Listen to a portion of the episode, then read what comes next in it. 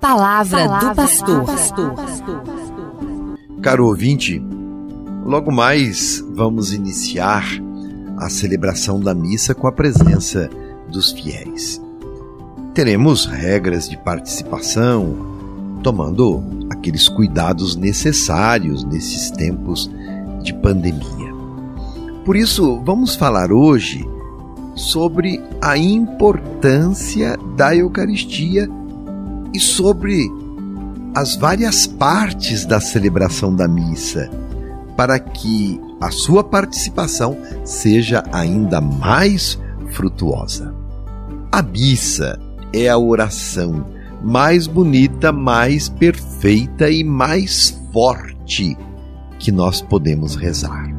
A Eucaristia atualiza o sacrifício redentor de Jesus, que aconteceu uma vez por todas na cruz e se estende então no tempo, cada vez que cumprimos o mandamento que ele nos deixou naquela ceia derradeira. Fazei isto em memória de mim. Foi o pedido de Jesus. A missa é cumprimento deste mandamento. A Eucaristia faz a igreja e a igreja, a assembleia reunida dos discípulos e discípulas, faz a Eucaristia há uma dinâmica própria na liturgia da missa. Nessa dinâmica somos introduzidos por ela no convite do sacerdote, aquele que preside a celebração e que faz as vezes de Cristo. Então, quando inicia-se a missa, nos ritos introdutórios, fazemos o sinal da cruz e somos saudados pela Trindade Santa, em nome do Pai, do Filho e do Espírito Santo. Todos somos convidados depois ao exame de consciência, que é o ato penitencial. Para quê? Para a conversão da vida, pedindo perdão dos nossos pecados. Depois do ato penitencial, toda a Assembleia dá glórias a Deus por tudo que Deus é e por tudo aquilo que Ele faz por nós. Por isso rezamos ou cantamos a oração do Glória. Veja então, sinal da cruz, saudação inicial, pedido de perdão e canto do Glória. E aí então o sacerdote convoca toda a assembleia à oração e expressa desta maneira então a intenção que nos reúne para a celebração. É a oração introdutória da missa. Quando terminamos então estes ritos de introdução e o sacerdote então colhe todas as intenções dos fiéis e as coloca sobre o altar, somos convidados a escutar a palavra de Deus. É o segundo momento da celebração da missa. E ali, naquele momento, são lidos textos do Antigo e do Novo Testamento, uma carta apostólica e o Evangelho. O Evangelho é de Jesus. Depois que são anunciadas as leituras, durante a semana, uma leitura e o Evangelho, e nós domingos, duas leituras mais o Evangelho, após essas leituras, nós somos convidados a apreciar o que foi lido, a meditar, a tirar conclusões práticas para a nossa vida, porque a palavra, uma vez que nos toca, ah, ela produz os seus efeitos.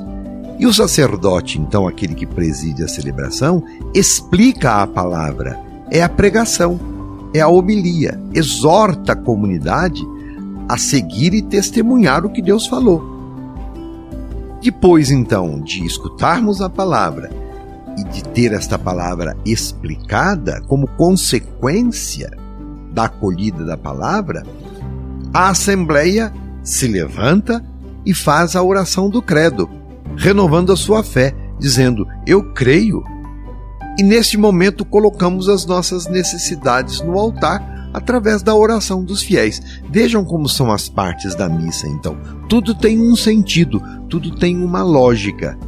E após então a oração dos fiéis, quando nós expressamos as nossas necessidades e pedimos a Deus que venha em nosso socorro, segue-se então a terceira parte da liturgia da missa, a oração da oferta dos dons, a consagração do pão e do vinho, que é o memorial da paixão de Cristo.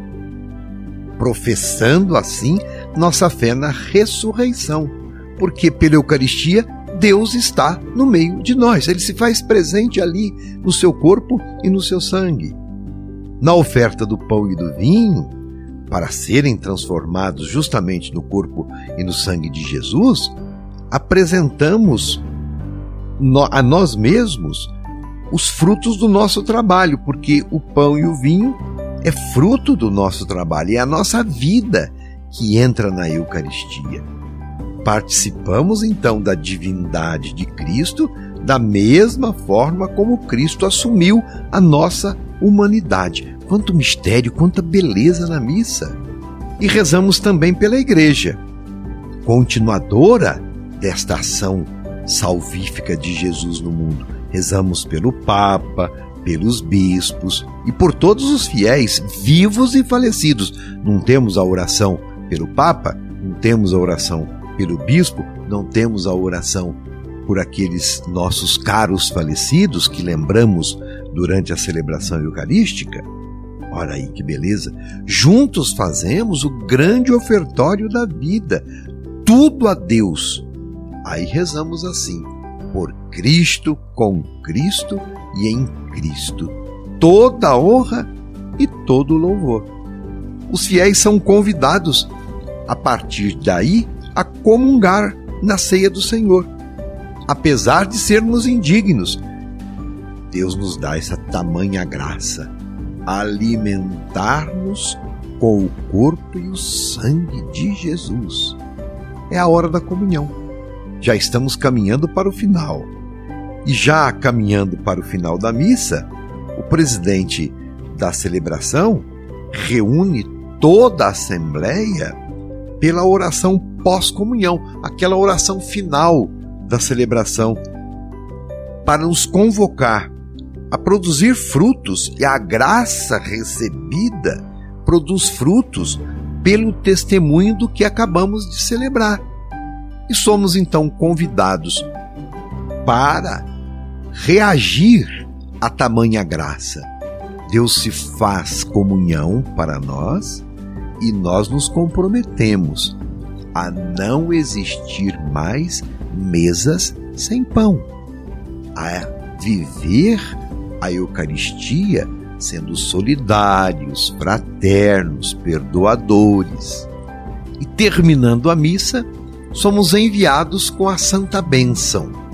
Por isso, somos abençoados, justamente para vivermos aquilo que acabamos de celebrar. E durante toda a celebração da missa, os cantos nos acompanham para nos ajudar a rezar e a louvar a Deus.